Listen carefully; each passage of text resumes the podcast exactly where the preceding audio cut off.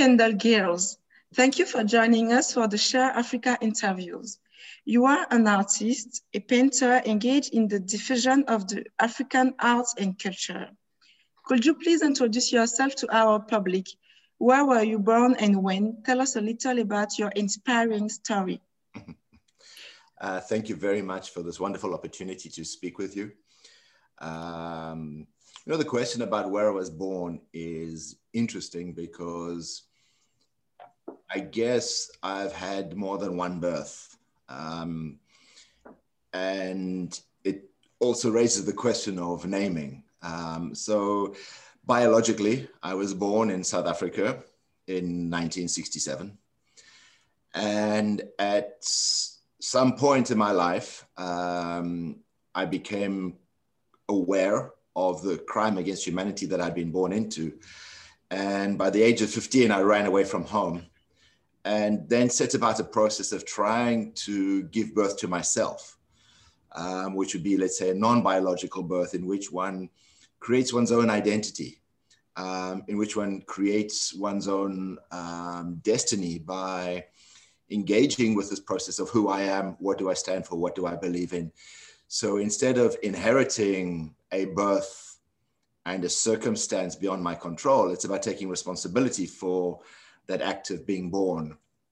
So yeah, I grew up in South Africa during apartheid um, and lived there all my life until um, 1980, 1989, in which case I was sent into involuntary exile um, because of my political activities in the struggle against apartheid and went to London as a refugee. Um, and I always like to um, make the point that um, I had at that time blonde hair, blue eyes, and refugees can come in any number of shapes, colors, genders, and forms. And I was a blonde hair, blue eyed, um, anti apartheid activist ending up in London as a refugee. Um, I then ended up in New York for, for a year as an illegal alien and went back to South Africa when Mandela was released at the beginning of 1990. And that, in a way, was me giving birth to myself again. Um, that was a, an idea of going back to South Africa to, to, to, participate in this new country, to participate in this new democracy, to be active in the, the process of literally um, giving birth to myself at the same time as seeing a country being born. Does that make sense? Yes, thank you very much. Share Africa is an initiative that aims to inspire the youth of the African continent. For all the young people who have a calling as artists, mm-hmm. tell us how you came to painting as a young man. Excuse me.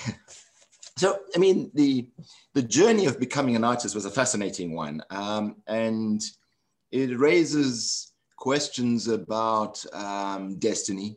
It raises questions about education. It raises many kinds of questions um, because um, I'm atypical from the most white South African people that one might encounter, in the sense that I was born into a working class Afrikaans family it was not the um, the, the, the, the, normative um, white person that one would generally tend to, to meet.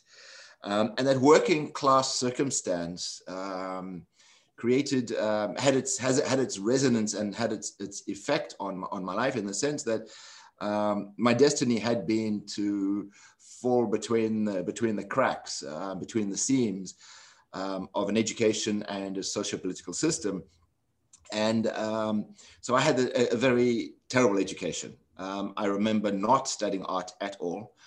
And my dreams, my aspiration as a young boy was to uh, put as much distance between where I was coming from um, and where I was, where I would like to go to, because um, at some point when, I, and I guess we'll speak to that a bit later, um, at some point when I started to understand the circumstances of my birth, um, I just wanted to run away. I, uh, as far as possible, um, put distance between my cultural um, and and family heritage and and and the, this this new person that I would become. And my dream had always been to study mathematics and science, and I was very good at mathematics. um, actually one of the top students in the country. Um, and um, because I believed I wanted to study nuclear, we call it nuclear engineering, uh, which is quantum physics today, um, because I, I, like the abstraction of the of the mathematics, the abstraction of the laws of nature, the abstraction of how we would um, create rules for, for what we call reality.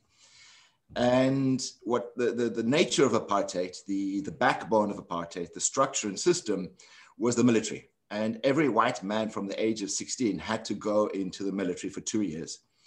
And not going to the military, you'd be sent into a civilian jail for six years. And the reason why I stress civilian jail is that um, you know the, the, the general mindset of the country was that you go to the army to become a man. So if you don't go to the army, you're not a man. So six years in civilian jail was really was really um, extremely violent. Um, I had some friends who chose that path, and they were psychologically um, damaged and never really recovered. Um, so I chose the path of saying, I'm not going to go to the army. I absolutely refuse to participate in this, in this fascism. And the only way to not go to the army was to continue studying. So when you are 16, that's fairly easy. You just get a letter from the school to say you, you're still at school.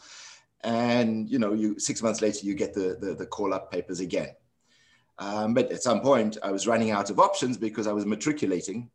And in my final year at school, um, I decided I was going to study, um, you know, science, um, moving towards a, a specialization in, in, nuclear, nuclear and nuclear physics.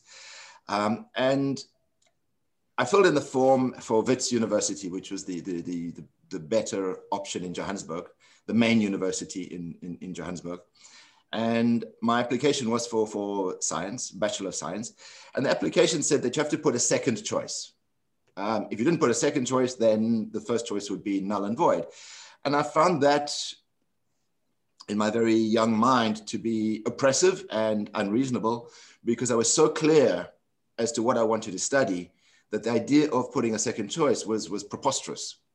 So I went through the list of everything that you could study at the university. And I was thinking, if you're going to force me to give a second choice, I'm going to make a joke of your choice. So I went in search on the list of the most ridiculous, preposterous, stupid, non existing joke of anything you could possibly study. And I came across fine arts. I was like, well, that's absolutely ridiculous. I'm going to put that as a joke to provoke you. so I fill in my second choice, Bachelor of Arts in Fine Arts um, the, the, the, the applications are sent off and I get accepted to both. And for the very first time in my life, I pose the question, oh, well, what is art? Just out of pure curiosity, I've accepted, been accepted to this degree. Um, what is it? What, what is art? Um, and at this point, I honestly would not have been able to tell the difference between Leonardo da Vinci and Picasso. Um, I probably would have recognized the Mona Lisa, but I surely would not have known who painted the Mona Lisa. And so I went off at the, it was the end of the school year, the end of the academic year, and I went to join the art class to find out what is art. So I sneaked into the classroom and there was um, only two students at the front of the class um, still trying to listen. The rest were at the back having fun. It was the last weeks. They didn't really care. And the teacher had also decided on this particular day to step outside the curriculum. It was the end of the year. And the teacher said that she would like to, for herself, for her own pleasure, entertainment, education, she was going to teach a course on Dada. And so I sat there in the front of the class, very curious, what is art? The teacher began to explain that during the First World War, there were these artists who retreated to the neutral country of Switzerland. And they went there and they said that if mustard gas, trench warfare, barbed wire, and all the atrocities of the First World War were the result of the logical, rational brain, they would do the irrational, illogical opposite. And it was exactly what I needed to hear at that moment in time because all of a sudden, um, my brain, you know, suddenly became electrified. And, and I suddenly said, but if that's what art is, and if I'm going to study at university to not go to the military, then it makes sense that I'm going to study art. It was, you know, and it was, it was somehow a provocation to myself. It was something which, you know, it was, and, but in retrospect, what I can say, it was a calling. Art really called me, and, you know, and it, and, and it was in that moment that um, I took a very radical, extreme decision in my life to do something I felt ill qualified to do, ill equipped, to study something I had no idea what it was, and threw myself into the deep end, learning how to create art. And here I am, um, 50, at 54 years old, still an artist. And I understand today um, the power of art to transform, the power of art to change the world. Um, and the thing that I, you, you ask what advice or how would I speak to young people in Africa? Well, it's, it's, it's this, and that is um, what makes Africa especially interesting is that the, the relationship between life and culture is very close. The sense of the, the, that the, the, the value and the meaning of the things that we make still has a very close proximity. Art is still very much part of our lives. It still has a, a symbolic function, which is powerful um, because it hasn't been um, swallowed up by market demand, swallowed up by galleries which, which, which are um, taking over the, the, the, the, creativity and turning it into, into productions um, and something to consume. The power of art is that it's not about the things we make, it's about the things that we embody. And that's the great thing about African art. It's about embodiment. And the things that we embody are about how to take these symbolic, could be words, could be sounds, could be objects, could be images, could be signs, um, and, and transform them because our craft of artists is to change the world by changing perception. The world is constructed by perception. How we see the world is determined by our faith. And that perception will determine what you're going to see. Um, and the power of art is we can shift that. We can shift the way things are. So for me, as a very young man, um, uh, the, my perception changed about what art could be when I understood that that these people called the Dadaists in Zurich could have had such a powerful effect on my life, um, you know, half a century later, that I decided to literally change the course of my own destiny. Wow, what what a very well um, passionate story and passionate story. Um, so I would say maybe if I understood well what you said, uh, so art could be the first time you were reborn in some way. And as you already told us, uh, well, you rebirth was an important part of your personal construction and the way you uh, personally grew as uh, as an artist, as a person, as an activist. Um, I would like to ask you a question about the date of birth you, cho- you chose.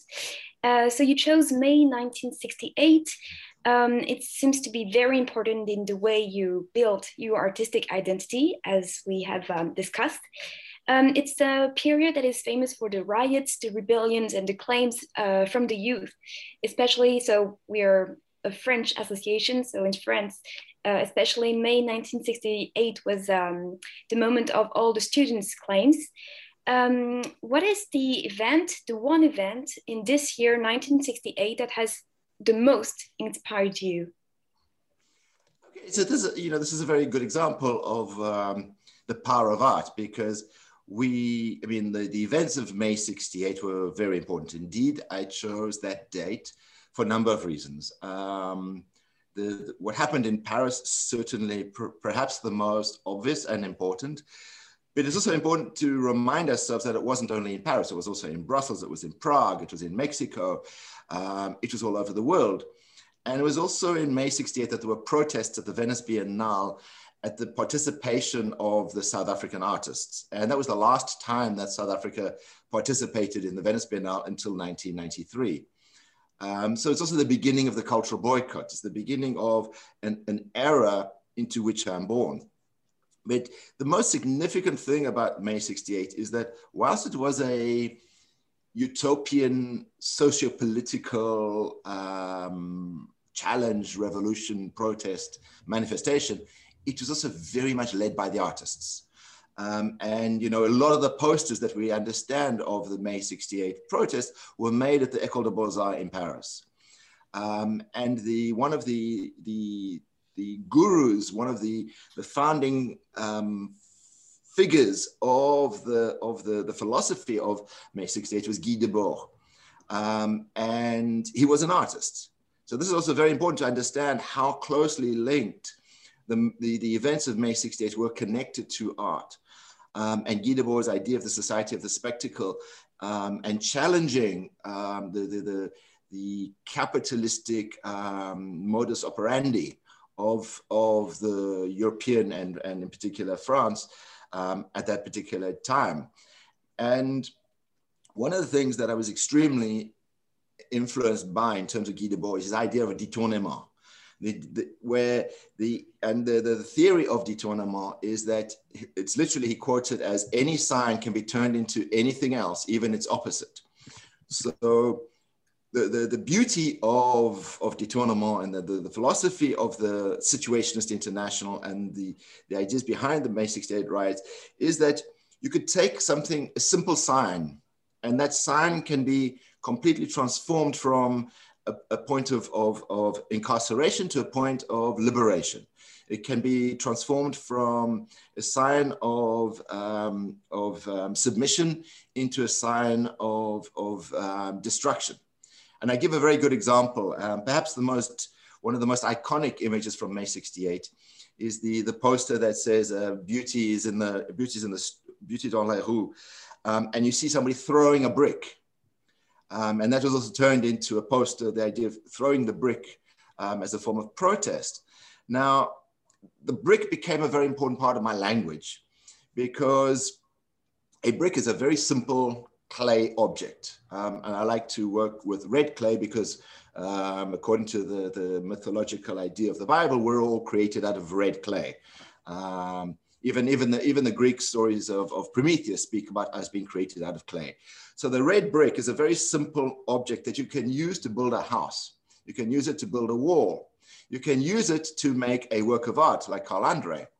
You can use it also to throw at the police and it becomes then a symbol of liberation. Now the same brick in the gallery or the same brick in the street has two very different meanings, two very different functions. One can be aesthetic the other then becomes ethic.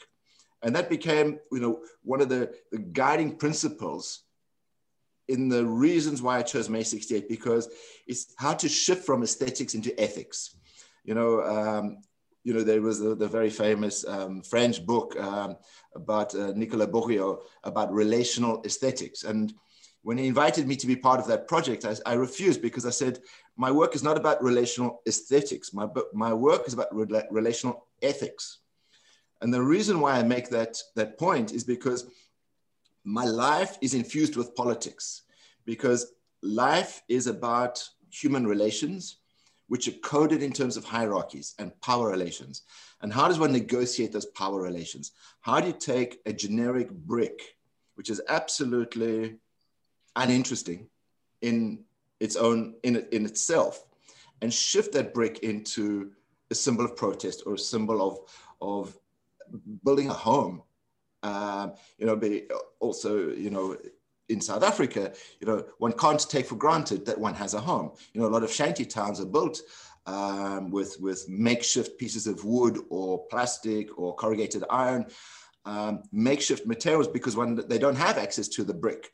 So one can't take that for, um, for granted. So such a simple thing as a brick. And you know, the May 68 um, movement moment um, seemed to me the perfect place to locate my birth because in choosing who I, how I'm going to be born, who I'm going to become, that moment in history fixes time in terms of um, revolutionary aesthetics, fixes time in terms of utopian um, desires to, to make the world a better place. Um, and perhaps I should also explain um, why I wanted to transform. Because so in the same way as the brick can be shifted from an aesthetic into an ethical object, so too I want I needed to shift my identity. Because when I came back from New York, um, I arrived back in South Africa just before Mandela was released. Um, and the, the very important, complicated, vital challenge was what do I believe in? Because for most people in the world, you will be able to think about your education, your heritage, your ancestors, your family. Um, you, have a, you have a parachute, a cultural, political, religious, social parachute that will protect your fall into life. Um, and you can rely on certain unknowns. Um, you can rely on certain unspoken truths because you're protected by your cultural heritage. Now, when I arrived back in South Africa in 1990, I had the problem of every single thing I'd been taught by my father, by my church, by my school, by my government, by, every, by, my, by the police, by the magistrate, every single thing that I had been taught was good was in fact a crime against humanity. And my very identity as a white male South African Afrikaans person was a crime against humanity. I had been born into the, the, into something that I could not accept. I was bred to become something that was unacceptable. And so I had to give birth to myself. I had to literally start again and give birth to myself, to speak a new language, create a new identity, create a new vision of what I might be. Um, and I did that in a work with a work of art that I call Bloody Hell. And what I did was I took the blood out of my arm and I washed myself in my own blood. So this is a, it was a ritual process of giving birth to myself. But it's not only my blood, it's the blood of my ancestors. And the thing about blood is that the more you wash, the more dirty you become. The cultural, political inheritance of my ancestors is inescapable. Could I ever cleanse myself of my history? Could I ever become, can I ever become um, more than my own destiny? Can I ever escape the history of, of the circumstances of my birth? And the only way I can do that is to create a new language, which is the language of art. And so, you know, that's this idea of Guy Debord, his idea of détournement was a way for me to take the sign of myself and transform me into its opposite.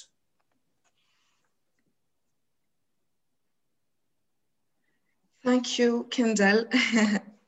As you just mentioned, in uh, 1919, after Nelson Mandela and other political prisoners were released from prison, mm-hmm. you finally returned in Cypher, Africa. Uh, did you ever consider staying in the United States to practice your art? no, no. I mean, you know, it's uh, as as uh, it was. It was also very funny. I mean, I would go to a, uh, um, a bank in the United States, and uh, the cashier was an African American, and she saw my United Nations refugee passport, and she said, "Oh, you're from South Africa?" I said, "Yes," and she refused to cash my check um, because I was a white South African. Um, now I, I, perfectly understand that, um, and that's that's the you know what I call the perversity of my birth or the the birth of my perversity. This is something one carries around forever, um, and as difficult as it might be to be a South African, at the same time my heart is in Africa. My it's my it's my roots. It's my it's my identity. I'm deeply rooted in the in the South African soil. Um, so at that point, it was inconceivable for me to to not go back, um, and it's also inconceivable because I had been part of the the protest movement. I'd been part of the anti-apartheid movement. So the fact that we won, the fact that Mandela was going to be released, the fact that apartheid was over, was a time to go back and try to make a change, make a difference, um, participate in the new democracy. Um, and it was, you know, those years from 1990 through to 97 were the most extraordinary years I ever lived. To see the changes, the shifts, the, the, the, the birth pains of a country coming into being. Um, and uh, I, I, I, would not give anything to, to, um, to have changed um, the, the, the, the opportunity of being there at that time. Okay. And when you were very young, you were also part of a group, Koos, a music group with you. you shared a lot at that early stage of your creative life. Yes. How does this experience impact your later work, especially as an artist? Well, you see, it goes back to what I said a little bit earlier. Um, you know, the we tend to live in a time where we want to specialize and over specialize. And so you have to be either a painter or a sculptor. You can't even be an artist in general when we really get compartmentalized into, into our worlds of high, extreme specialization. And in that process of extreme specialization, we lose the bigger picture. We lose sight of um, yeah, the, the, the, the broader sense of community and um, and you know, there's this wonderful philosophy in South Africa, Ubuntu, which is that you are because of other people. And this was always very important for me. And so I never felt ever the need to restrict my creativity to any one medium or one form or even one discipline. Um, because it was important that I express myself in different ways. And very often my, my decisions are based on circumstance or sense of emergency. So in the last days of apartheid, really it was uh, in 1988, 89, um, when I was still at art school, um, there was no Afrikaans um, protest music. There was a lot of protest music in Zulu or in Xhosa or in, or in, in English, um, but nothing in Afrikaans. And so with a, a, a, group of friends, we formed a band called Koos. Um, and Koos, for those of you who don't know, is a very generic um, name that you, that in South Africa. So basically, every time you would tell a joke about some absolutely stupid guy, his name is Koos. Um, and Koos is actually, in fact, short for Jacobus, which was the, the name of my father and the name I was supposed to have. Jacobus becomes Koos, and my father was Koos. So it was really a joke of the, the idiot, the Afrikaans idiot. Um, and we sang anti-apartheid protest songs with a punk um, spirit.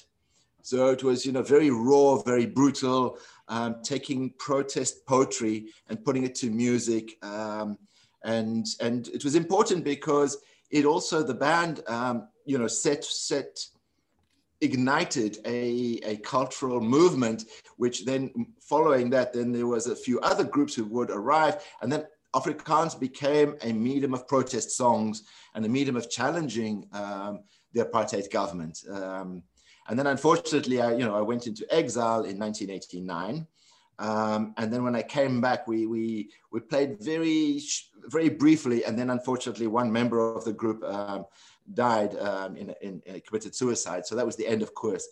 But it marked time in the, with, with a certain spirit of um, punk protest. Um, and subsequently to that, there's always at some point in my life I've been involved with. I mean, more recently, I was working with a band from Belgium called Front 242. Um, I've worked with uh, performance projects, uh, dancers, musicians. I like to bring different traditions together, different disciplines together, in order to get a, a multi-dimensional idea of art and creation, which is closer to you know when you you know I always think art should be like like like like having a meal um, you know, when you have a meal, you don't want to just have one thing. You want to have, you know, your vegetables and your, you know, your, your different kinds of food with different flavors and a, and a starter and a main course and a dessert. And of course, a glass of wine to round it off. And so, you know, life should be like that, multidimensional. The experience of art should also be something which is more than more than being reductive, uh, more than being over specialized, but something that's generous, generous in spirit, generous in form, um, generous enough to be able to evolve with time um, and continue to, to inspire people of different generations? Well, um, indeed, your work is uh, very polymorphic, we could say. Uh, as you've mentioned, you do not only paint or well do sculptures but you also perform you install ephemeral creations and you even use digital and technology uh, technological means to create um, do you well, however, even though you said that you liked uh, mixing up all this kind of art, uh, do you have a favorite medium? and how do you decide um, to use one technique or another for a specific uh, piece of art? It's my my creation my creative process is connected not by the material that you see, but by the embodiment of expression. Um, and simply put, I think that the best way to describe what I do is that balance between chaos and order, the balance between what's in my control and what's beyond my control. And the reason why is because what's in my control is predetermined by my education, what I've taught myself, what I've read, what I've learned, what I've seen, what I've experienced, what I've witnessed, um, what I what I believe to be right, what I believe to be correct, what I believe to be the best way to make a work of art, etc., um, etc. Et and on the other side, chaos, which is things I cannot control. Now, from one point of view, you, we can imagine chaos as being disorderly or, or, or, or non, nonsensical or um, unimportant um, and, and, and without um, any value. But on the other side, if we imagine that the, the, the nature of the universe is structured in ways which, where there is no such thing as chaos, there will always be a logic which is perhaps beyond our ability to understand, but it's a logic nonetheless. You know, the, the pattern of rain, the pattern of the, the, the, the wind, the, the, the, the, the, the seasons, the tides. You know, if, you, if you're on the beach and the waves are coming in, they might seem like um, chaos. However, if you map out those, those, those waves over the course of a year, you will realize how the waves are connected to the seasons, which is connected to the moon. Um, so it's that idea of chaos then is me surrendering my ego um, to be able to open up to thing to participate and be in dialogue with things which are greater than me. Um, if one thinks about it from a spiritual point of view, it would be to be listening to the, the songs of angels or listening to the, the, the spirits calling us. Um, if it's quantum physics, it's what we would call quantum entanglement. The idea that things are simultaneously happening in the past and the future at the same time, and that there is some kind of mathematical logic to the universe beyond our ability to comprehend. And so it's important that the work is caught between what I can control and what I can't control. Um, and in painting, a very good example is you splash paint, and what happens is that the, the splash of the paint leaves a, a charge. Um, from another point of view, you can read the momentum of the splash in the way the, the, the paint is contained on, on, on the surface. And from another point of view, you know, one could even read the, the future in the way they, that one would read tea leaves, or one could read the psychology like, like a Rorschach test from the same splash of paint. So there's more information there than, than simply chaos. Um, on a sculpture point of view, I love to work, for instance, in plaster of Paris, because plaster of Paris, it starts out as a powder, you mix it with water. It's as ancient as the Egyptians. And it's this liquid that is slipping between my fingers. If I drop it on the floor, it becomes a splash. If I hold it for long enough, it'll take the shape of my hand. If I put it into a mold, it'll take the shape of the mold. And, and in that way, it has infinite potential. And then the dialogue is created between whether it's the paint or whether it's the plaster, my body interacting with these very liquid materials and then listening to what the materials want to tell me. Almost in a sense, I often imagine the canvas already has an image. I can't see the image, and my task is to try to bring this image to the surface, to, to be the midwife in the creation process. Um, and I mean, I love making, working with plaster. I love working with music. I love working with paint. I can't say that I have a particularly um, medium which I'm, which I favor over any other. Um, although from time to time, it would depend on the, this, my mood. It would depend on uh, my, my, the, the, the, world, what's going on around me. So during the last, um, during the, the, the numerous um, COVID lockdowns, I found myself increasingly, for instance, working with words. So I've been writing poetry. I've been trying to finish a book that I've been working on for a long time. Um, and I'm finding words to be a very um, useful way of expressing myself because the, the paint or the, or the plaster doesn't seem to make sense right now in lockdown.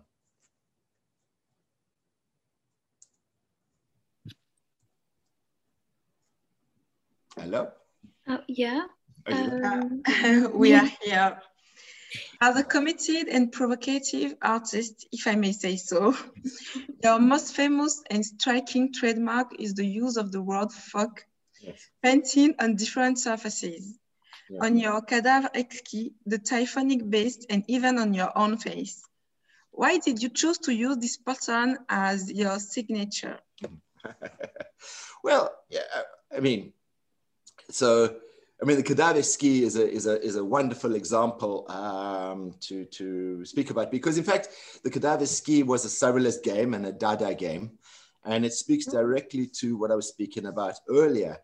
Um, and the cadavre exquis, what, what, what, what would happen is one artist would draw a head on a piece of paper and fold it. And then the next person would draw the shoulders and then fold it. The next person would draw the, the belly, fold it. and The next person would draw the legs. And then you open it up and you have this chimera, which is made up of four different people's interpretation of what the beast could be. Um, and there you have the idea of chaos and control, and you have the idea of a community where the people together are creating an image that's impossible to be created by one person. So the, the cadavre exquis that you, that you referred to of my work um, is the Nike de Samothrace. And there I was thinking about how the same image in its historical location would have a different meaning than that exact same sculpture in the Louvre, which would have an exactly different meaning than when it's covered in blue by Yves Klein, or when, when, I, inter- when I make my own interpretation. So in a way, we have there, I'm a participant in history as well as a victim of history. And how do we try to, um, in, a, in a logic of, a, of, a, of, an exquisite corpse, bring it back to life again, resuscitate um, dead histories in order to breathe life into them. And so, whilst I'm absolutely not a fan of provocation, um, I veer away from provocation. It does tend to haunt a lot of what I do because a lot of people find what I do to be provocative. I don't think it is. Um, but also remember that in English, we talk about the shock value of, of things. Um, there is a value in shock. And it's a bit like when, you know, when we speak about the exquisite corpse, the cadaver, which is which which is which has lost its life force, it needs electrical shock to bring it back to life again. It needs the shock of to be reanimated, to be brought back to to something which which is um, part of our our, our, our world. Um, and I use the example very often of when we're ill, we get a fever, which is always unpleasant, but the body heals by raising the temperature. The body heals by being uncomfortable. The body heals by raising the temperature to just, just beneath um, what is necessary to sustain us in order to heat the body up to destroy whatever it is that's making us ill. Um, and art needs to do the same because art can't be entirely passive. Art needs to be active. It needs to be shaking the tree. It needs to be um, challenging us um, in, in, intelligent ways. And yeah, so a lot of people think that um, because I've worked a lot with the word fuck, that it's um, shock, shocking or controversial. I don't see it in that way at all. Although I do certainly use the word fuck because it is does have a value. Um, and it has a value because um, I, since I love words, since I'm fascinated by the power of words, um, the word fuck is a word that still today can make people angry. It's still a today, it's a word that creates an emotion. It makes people upset. Um, and there's very you know love doesn't make you upset anymore. Revolution doesn't doesn't doesn't mean anything anymore. Revolution is a perfume. Um, anarchist is a perfume. Um, you know um, whereas fuck is not yet a perfume. I'm sure it will be shortly. Um, and the thing about fuck is that what, what makes it such a powerful word is because the way you use the word changes the meaning completely. So if i say fuck you to somebody it's an an act of aggression, it's a declaration of war, and it's likely to lead to very you know, brutal consequences. If I say, fuck you, I'm going to end up having a, a, fight with somebody. Whereas if I use the exact same word and I say, fuck me, it's an invitation. fuck me is very positive. It's a very beautiful, it's, a, it's an act of love. Now, don't forget that to fuck at the end of the day is to make love. It only becomes pejorative by the way it gets used. So, how do we take fuck and return it to making love, in return it to the love that's in revolution when you write it backwards, using the word fuck in order to um, raise our temperatures, use the shock value in order to restore value to meaning and meaning to words, um, to make them to make them be efficient again in in in in a in a in poetry in the sense of Rimbaud's poetry. You know, a strong provocation can can open our minds, can open our perceptions, can can can literally lead the way to transformation of self or of the world that we're living in. Well, this is uh, super, super interesting. Thank you very much. Um, I would like to follow up a little bit on the revolution, uh, revolutionary aspect, the revolutionary dimension of your art. Uh, even though you just said that revolution is more of a perfume now than it was before, but still. Um, in the material you used, the conception of and the meaning of your art, uh, of your art pieces, um, everything is very revolutionary. And what will you say is the most revolutionary piece you have made ah. and why? it's difficult to say, um, to quantify that.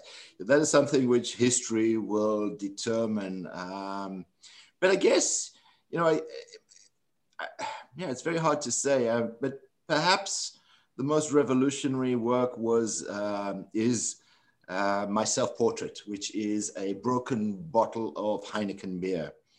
Um, because it's a work which haunts in, in, in the way that um, it's absolutely as an object worthless.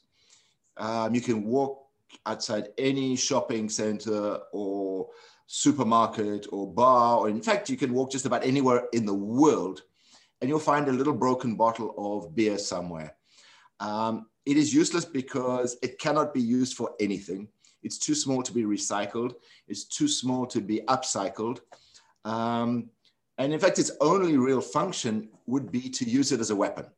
Um, you could use the broken glass on the top of a, of a wall to make a very archaic form of security, or you could uh, literally stab somebody with um, the broken bottle. But apart from that, it doesn't have a it doesn't have a function. It doesn't have a value. And so to assign that as my um, self-portrait is an extremely revolutionary, provocative um, decision because it reduces me to the level of garbage. Um, but I like the, the, the, the, the, the, the other word for garbage in English, which is refuse, refuse, because refuse is also refuse. And the self-portrait refuses to accept the refuse of my identity um, because it's a green bottle and it, it, still has its label. And the biggest letters on the label says imported in big red letters, imported. And then underneath is small from Holland, which is what I am. Um, a white Afrikaans South African is a import from the Netherlands going back 300 years.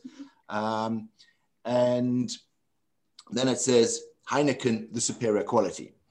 Now, a lot of people then you know, when I travel, they give me a bottle of Heineken beer. And it's like, well, why would you do that? And I thought, oh, because I thought you like Heineken. No, I, I actually hate the beer. You know, it's also, it's not a positive self-image, the self-portrait. It's about, it's an image of self-loathing. It is not something which is comfortable. And I think the, the, the radical nature of that object is to transform something of absolutely no value, to speak about the contradictions and the complexities of my, my, my identity um, and the, the, the, the, struggle that I have with determining who and what I am. Um, and is that, that absolute shift from taking garbage and transforming it into, into something which has value and importance. Well, thank you very much for this explanation. Uh, you can... Yes, you earlier mentioned your recent interest for poetry that you found during the lockdown due to the COVID-19. Could you tell us a little bit more about this new way of creating and sharing your passion for art? Sure.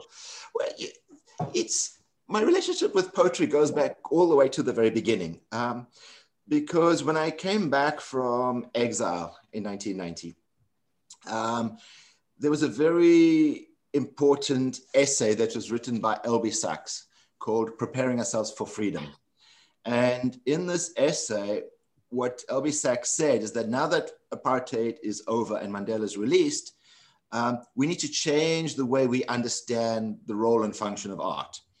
And what he was referring to was um, in, during apartheid, we used to say um, that um, the, the culture is a weapon of the struggle.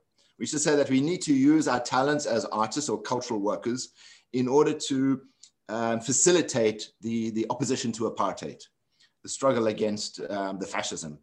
And he said that it's time now, when Mandela is released, to um, stop saying that culture is a weapon of the struggle and now to make art for art's sake, to make beautiful art, to return to the idea of poetry and aesthetics and, and, and you know, painting, beauty, beautiful, beautiful things. And I, I more or less launched my, my career with, a, with a, an essay I wrote in which I, I, I, protested. I said, no, I don't agree with you because, and I was recalling the, um, the, the, the text of Adorno when he said that after Auschwitz, there can be no poetry. And for me, after everything I had experienced in the anti-apartheid struggle, um, was that after apartheid, there can be no poetry. The experience of apartheid had been so brutal that I felt that any form of beauty or poetry would be an escape of responsibility, an escape of culpability. It, it, would, it would make it too easy for people to change their spots and suddenly um, get away with the crimes against humanity. I, was, I felt that we needed um, to be challenged. Um, and at the same time, I, I felt that this was an opportunity to redefine our understanding of art. And so what I said is, okay, instead of art for art's sake, and instead of culture being a weapon of the struggle, let's now make the struggle a weapon of art. So that goes straight back to the idea of May 68. So let's take the revolution and let the, the, the revolution inform our practice as artists. Um, and for many years, the work was very much about borders and, and abuse of power and, and hierarchical structures.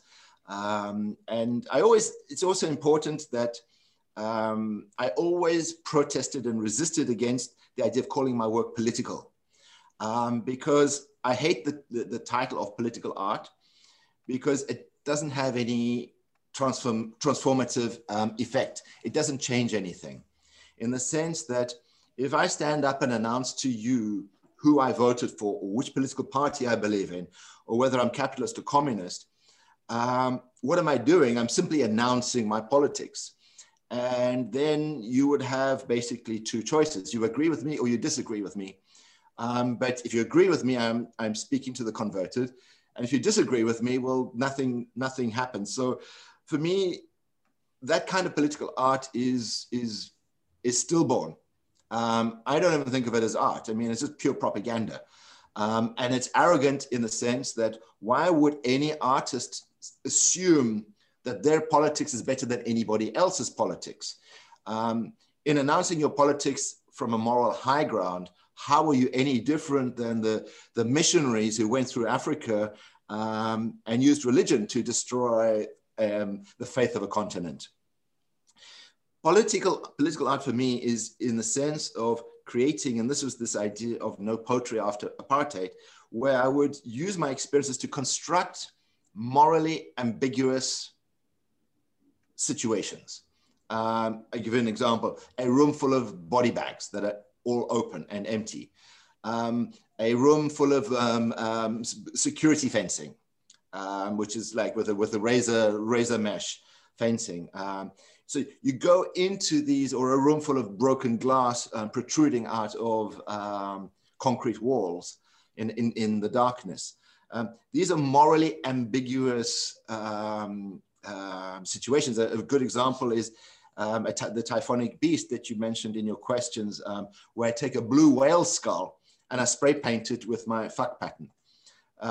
so these are moral ambiguities that invite the viewer then with a sense of generosity to build, I build a bridge to invite the viewer to, instead of me telling you what do I believe in, instead of telling you what my politics is, I invite the viewer to contemplate their own politics.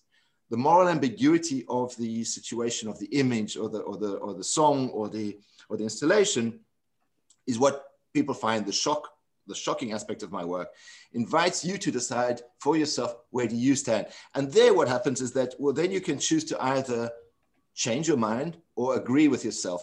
But either way, it's, a, it's an active process where you, your own politics is engaged and, and you um, have to decide what, you know, where do you stand on, on the, on the, on, when, when, when at the end of the day on the, the, the edge of the, the razor blade. And as years went by, you know, I, you know, I was always a fan of poetry, but I never understood so well the political function of poetry until during the lockdown, I spent a lot of time reading Rimbaud. And I got to understand Rimbaud differently. Um, and I got to understand the, the, the, the, and perhaps I reached a point where my French was, was, was good enough to be able to read Rimbaud and have a, a deeper appreciation. Um, and Rimbaud really inspired me because it is, it is personal and political at the same time. He's challenging language, he's challenging history, and he's also challenging the way the artist functions. You know, in, in the letter when he speaks about the derangement of the senses, where he needs to lose himself in order to give birth to what it is to be a poet. And that, you know, that it's that form of poetry that then more recently began to inspire me and um, and that informs my my my work. Um, and I made a beautiful painting, which was a, a homage to Rimbaud, which says, "See, it's the word seasons in hell, but when you break it down, it becomes see, sin, uh, no, see, sin, see, sun, see, sun, hell." I can send you an image of it. Well, we are reaching the end of this very, very inspiring conversation. And I want to ask you one last question. Since we are addressing the African youth, mm -hmm. what would you like to tell them today? What advice can you give them today regarding your own experience? Ah, this is a this is a lovely question. Um, you know, I, I, was speaking yesterday to a friend of mine, um, and a lot, and he was saying that um, a lot of young people in Africa today want to turn away from the African systems, um, African heritage, and they want to embrace modernity. They want to be the same as anybody in London, Paris, or New York, um, or, or, or, or Shanghai or Tokyo and they want to have smartphones and computers and be part of a digital revolution, a digital age. Um, and I think that that is the wrong way to go because, like that, we all become um, Goog- Googleists. We lose our identity. We become the same as any, everybody else. We, we use the same filters, the same apps, the same, the same um, programs to make the same kinds of music. Um, and in that way, we all become essentially um, part of uh, Silicon Valley. Um, and I think that, that that's, there's, there's merit to that. But I don't believe that this should be the path for Africa. The, the, the problem of Africa is that the history of the continent was written by the invaders. Um, and the history is told from the point of view of the, the colonialists. But there, is, there are vast bodies of knowledge and archives and knowledge systems in Africa, which is so much more richer, so much more, more, more fruitful than anything that Silicon Valley can, can, can offer us. And I think that for, you know, I, my advice for any young person in Africa today is learn your history of your own country, of your own continent, of your own village.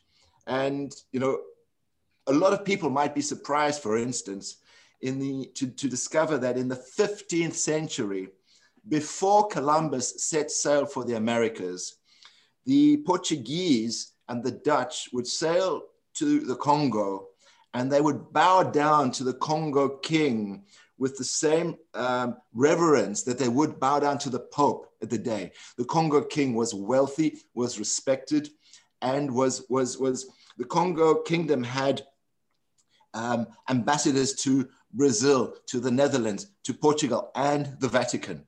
Um, you know, learn those histories about our own continent um, and, and, and, and from, and with your roots in knowledge, in history, then find ways of creating different kinds of fruits, which is, which is African in, in its nature, which is not trying to become um, a European fantasy or an American fantasy or a global fantasy of Africa, but rather Africa, which is rooted in itself. And, and I, again, I mean, it's important to say that Africa is a continent of 54 countries. It is not something that can be reduced to anything singular.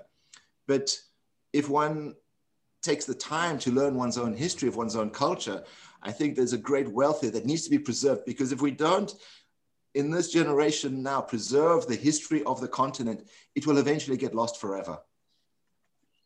Well, thank you so much for your time and well, this very inspiring and great discussion. Um, it was very like full of experience sharing and wonderful advice for all our, our audience. Um, we were, well, I would like to say that we were very, very honored to have you as our guest today for the Share Africa interviews. And um, well, we thank you very much for your time and your dedication. Thank you very much.